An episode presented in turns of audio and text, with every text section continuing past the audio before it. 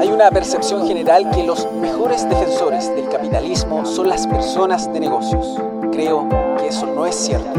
El economista ítalo-estadounidense Luigi Singales ha hecho una carrera brillante. Ha integrado el Consejo de Administración de varias empresas y fue miembro del Consejo de Asesores Económicos del presidente George W. Bush, pero su principal notoriedad la ha alcanzado en el ámbito académico.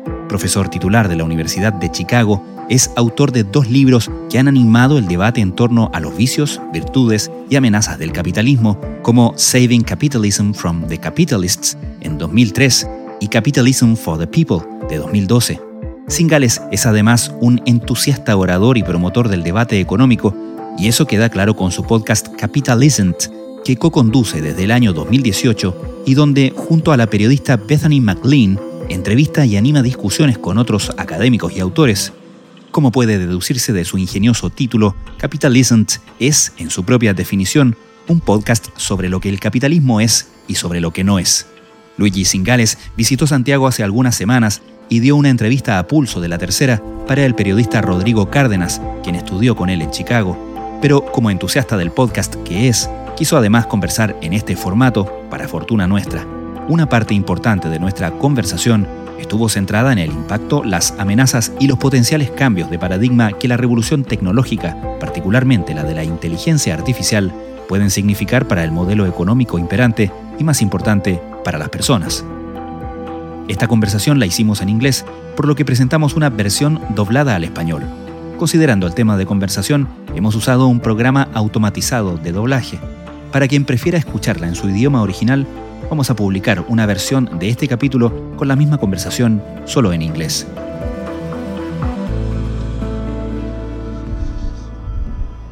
Desde la redacción de la tercera, esto es Crónica Estéreo. Cada historia tiene un sonido. Soy Francisco Aravena. Es lunes 2 de octubre.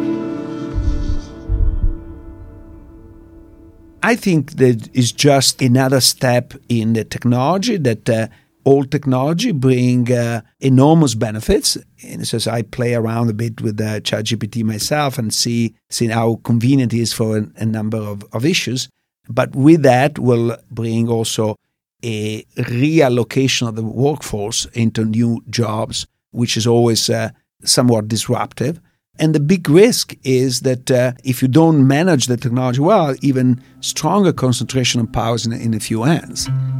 I think that uh, the risk that uh, there is a, a, concentration in one firm and in one country is very serious. So I think that uh, a lot of effort should be done to try to level the playing field, make the, the sector more competitive to the benefits of everybody, in my view. And in many ways, that will be a good thing. It will make our jobs easier. It'll make us more effective. It'll make us more productive. But it's also true that it's a brand new technology that's very powerful, and that's why we have to be, you know, thoughtful to make sure people don't get hurt.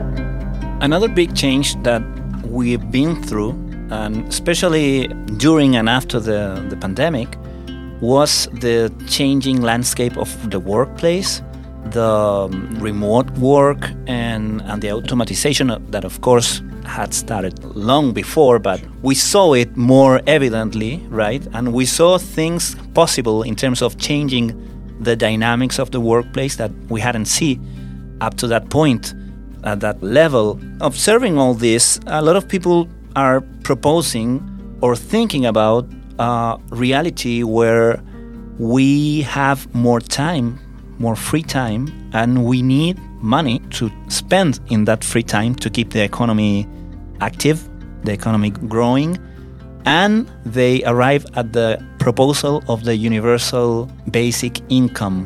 What is your stand on that? Okay, so first of all, uh, you know, Keynes predicted that by today we'll be working half of the time we're working today. And uh, his prediction was not wrong in the sense that uh, technology wouldn't allow us to do that. His prediction was wrong about our preferences because at the end of the day, we could have lived with what uh, we produced 50 years ago, walking half. In fact, we could uh, produce even more by walking half, but we chose not to. And this is important because, uh, in one hand, there is the elasticity of income that is uh, important, but there is also the fact that for many of us, work is not just a source of income one of the problems that happens when uh, people retire early is they are incredibly unsatisfied and they want to do something and in part they do through voluntary work and etc but i think that uh, work is not just a source of income. So i think that the, the first issue is don't think that uh, you're going to substitute all work just with uh, universal basic income because you're going to miss something important. The second is that uh, at least at the moment we think that uh, jobs will disappear but if you live in the United States, the workers that are in, in high demand. So it's not that uh, the other way around yet. So the process will take, uh, in my view, time. What might happen faster than we expect is a change in the kind of jobs, particularly, and you brought early artificial intelligence. I think artificial intelligence will eliminate a lot of uh, low level job within the high level job. So in intellectual jobs, but not the most uh, creative one. So, do I want to create a ordinary logo for something? I think that ChatGPT does better than most uh, designers. Now, do I want to do the super extra duper thing? There will always be the super duper extra, but you know those are few, and uh, you have a lot of educated people who went to school, blah, blah, that make uh, decent living doing this thing they might be sort of uh, all of a sudden they will lose a lot of their human capital. They will find themselves more marginalized. And in my view, this is really the bread and butter of every revolution. So the revolutions are never done by the poorest of the poor, in particular because they are so poor that they don't have the resources even to focus on this. The revolution are always led or started by educated people that are somewhat uh, disenchanted or frustrated of the current situation. And I see this as uh, the most likely scenario moving forward, especially if you are people in their 40s and 50s or even late 30s that uh, see the world in front of them collapsing. There would be a lot of uh, uh, discontent. Creo que la digitalización es mucho más que eso. Es una transformación digital. Y aquí entra la inteligencia artificial. La máquina puede de manera automática registrar los movimientos de los estudiantes, registrar sus movimientos al ver el contenido y sus niveles de concentración y esfuerzo. Cuán a menudo vuelven a intentar contestar preguntas. Cuán a menudo entienden algo cuatro o cinco meses después, entendiendo así su memoria también. La inteligencia artificial aprovecha los datos, utiliza ciencia de datos avanzada para crear una máquina que pueda hacer recomendaciones autónomas cuando son necesarias. Y esa es la gran diferencia en la educación. And in that regard, where do you see the biggest or the potentially more revolutionary disenchantment today? Um, I think it is a is a combination of this group of people and uh, a lot of uh, graduates in uh, less technical topic who have spent a lot of time and money to get an education with a promise that this will lead to a better life. And this promise is not going to materialize. And i think that the part that i am particularly upset about is that in part we universities are responsible for that. We are responsible because we're not very honest in the sense we should tell people that, uh, you know, if you want to do a degree in engineering, uh, your degree will pay off. If you want to do a, a degree in uh, gender studies, your degree economically will not pay off. Now, if you want to do it because you love the topic, I'm the last one to say no. But uh, if you take on a lot of debt because uh, somebody tells you that uh, the value of the degree is priceless. And by the way, I give you a loan, and uh, I don't even have to worry whether you default or not because you, in the United States at least, the government uh, forces you to repay even in bankruptcy. So I think that uh, you cannot dismiss that loan. I can come after you in any situation. So I have no incentive to give you an advice and say, you know, rather than doing this degree, can you do something that have a uh, more obvious. And what makes it even worse is if you come from a wealthy family and you do a degree in gender studies, etc., but then you go and do a low degree, then you still are going to make a decent living. But you need to be fairly wealthy because if you went through college paying for your college, you have a lot of debt on your shoulder. So there was a, a, fantastic research done by a student at Northwestern who's now, I think, going to Yale as an assistant professor. It was looking exactly at uh, the impact of debt on uh, the kind of professional choice you make. And um, it's very distortive. So you are forced to not go to graduate school because you have a very high level of debt. Or you're forced into taking a job as a teacher because, thanks to unions, teacher jobs pay fairly high at the beginning of your career, but they have a quite flat time trend.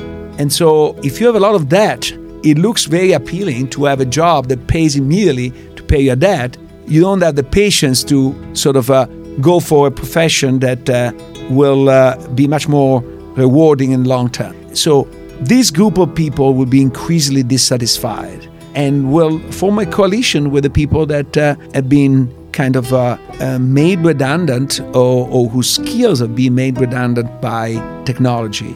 And I think they will complain. Los últimos 200 años ha habido gente preocupada porque el progreso tecnológico y la automatización desembocaran en cifras desorbitadas de desempleo. Y durante esos 200 años esa gente ha estado equivocada. Aunque haya habido mucha destrucción debido a la tecnología y la automatización, ha habido incluso más creación. Y en el mundo desarrollado nunca se ha vivido un periodo prolongado de tasas altas de desempleo. O sea que, basándonos en los últimos 200 años, podemos estar tranquilos sobre lo que va a pasar en el futuro. And where do you see the thing going?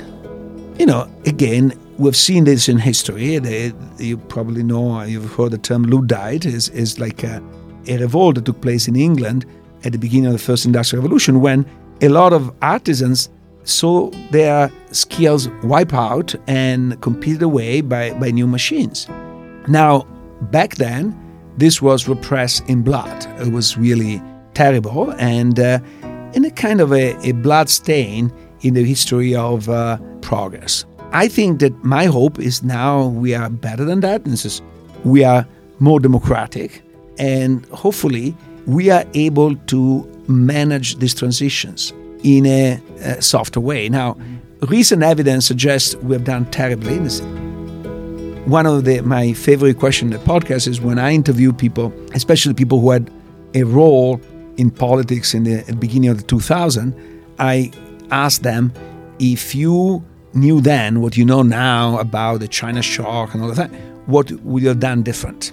And uh, very few people give very compelling answer. But one by David Autor from MIT was, I would have probably slowed down the process, which is something that uh, is uh, not typical of a lot of uh, economists, but uh, I think is the right uh, response. In, in uh, we don't factor in economics enough transition cost.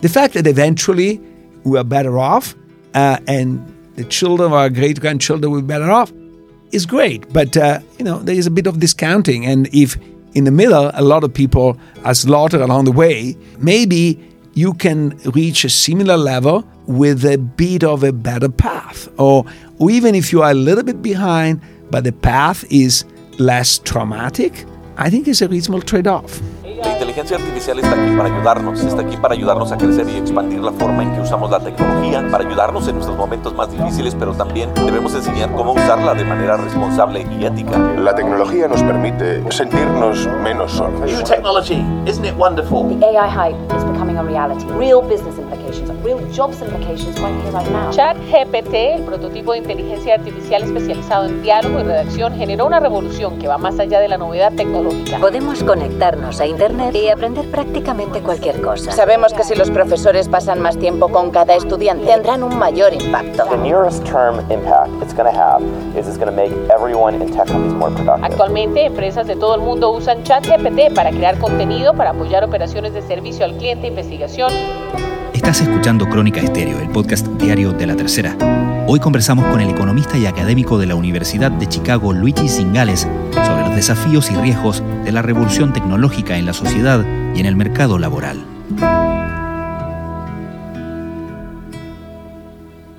But it's very difficult to convince people to slow down anything if they feel they are in a permanent competition within themselves in a country or between countries. If you say, you know, we, sh- we should slow down our development of artificial intelligence or this and that, and you say, yeah, but China is not doing it. China is not is not slowing down. It's very difficult to to get along with that idea, right?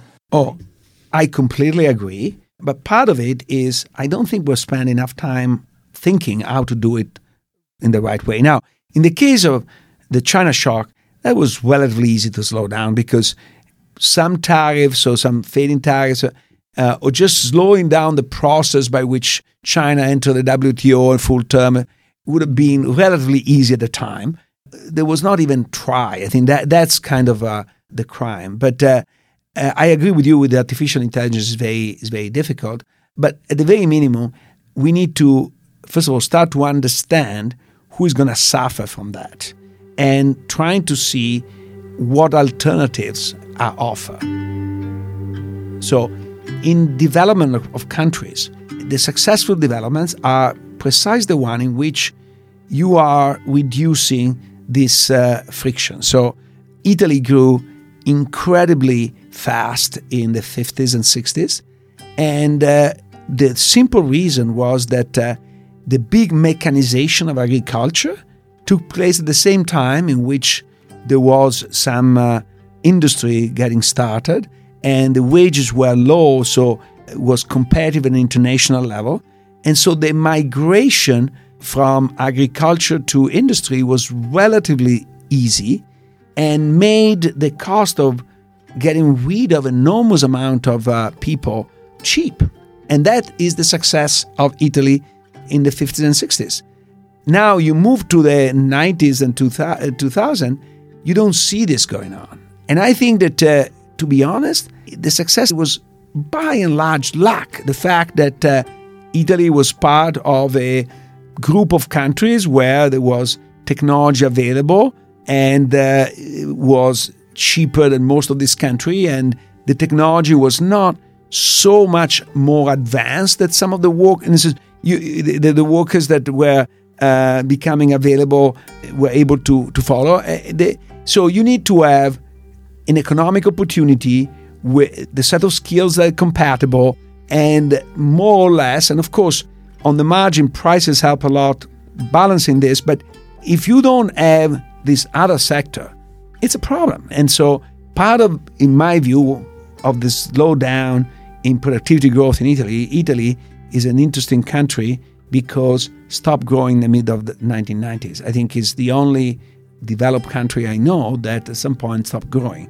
And uh, part of it is precisely because there weren't obvious other things how to relocate the workers. And so society trying to push back and say, why do I need to implement something new if this something new will shed an enormous amount of workforce? On the other hand, if uh, a lot of people find it difficult to find workers, then you do all the changes. So, take for example something that uh, is slowly coming in the United States now, which is uh, electronic cashier. So, the, the, instead of having the, the, the person at the, at the, end of the uh, grocery, you have uh, self uh, checkout.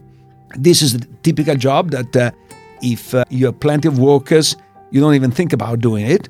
But once there is shortage and they become very expensive, you start thinking about it and, of course, increase the overall productivity by a lot. And so that's a push the country in the right direction. But uh, if those workers become unemployed, then the pressure, the incentives for the companies to actually make this innovation goes down because they don't want the social unrest, they don't want the tension, they want this, they want that. And the prices of workers are relatively cheap because there is abundance. And so that leads to really a delay in the growth. Luigi Zingales, thank you so much for this conversation. My pleasure.